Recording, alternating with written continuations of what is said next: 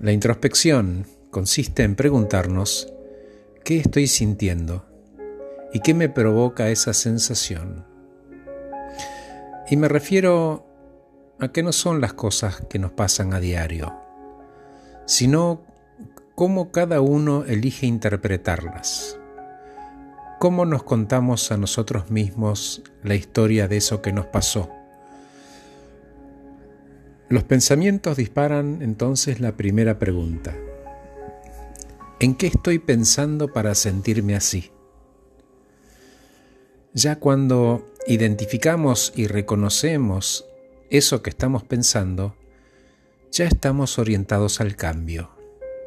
Es cierto, no es fácil esto de tener esa conversación muy honesta con nosotros mismos, esa introspección, esa mirada franca, honesta y muy amorosa con nosotros mismos. A partir de ahí, vamos aprendiendo a conocernos y podemos empezar con el autocontrol.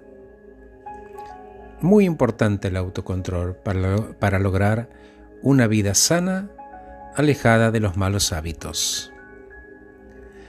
En términos generales, la introspección es la capacidad para observar, atender, entender y conectar con nuestro mundo interno y especialmente con nuestros espacios vacíos y cómo esos espacios vacíos se interponen en nuestra evolución.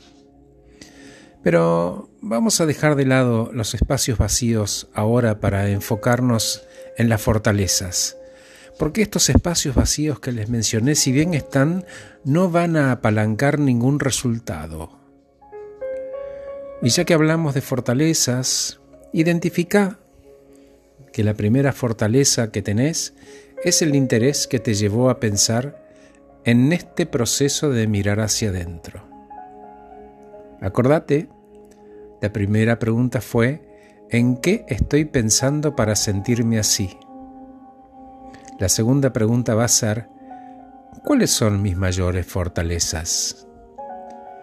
Y la tercera pregunta va a ser, ¿cómo pueden esas fortalezas ayudarme a cambiar tal aspecto? tal ansiedad, tal temor, etc. Implícitamente estas preguntas te conducen a proponerte metas para modificar comportamientos o hábitos. Y ya que hablamos de metas y de objetivos, diría planteándolo de a uno, porque cada uno de esos objetivos o de esas metas, ¿sabes qué? Va a disparar subtareas y la idea es mantenerlo lo más simple posible.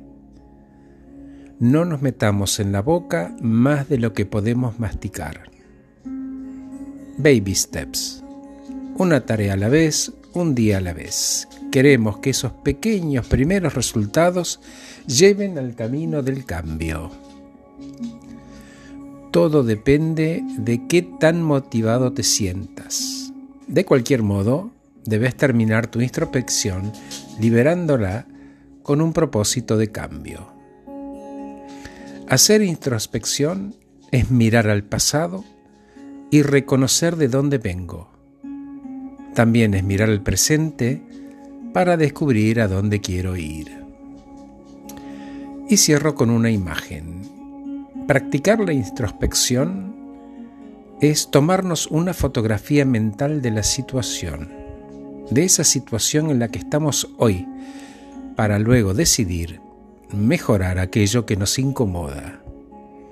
Es asumir control de lo nuestro, conocer y reconocer nuestras fortalezas, esas que van a apalancar los cambios que queremos generar. Gracias por escucharme. Soy Horacio Velotti. Acabo de regalarte este podcast que trata sobre la introspección. Te dejo un ratito con la música.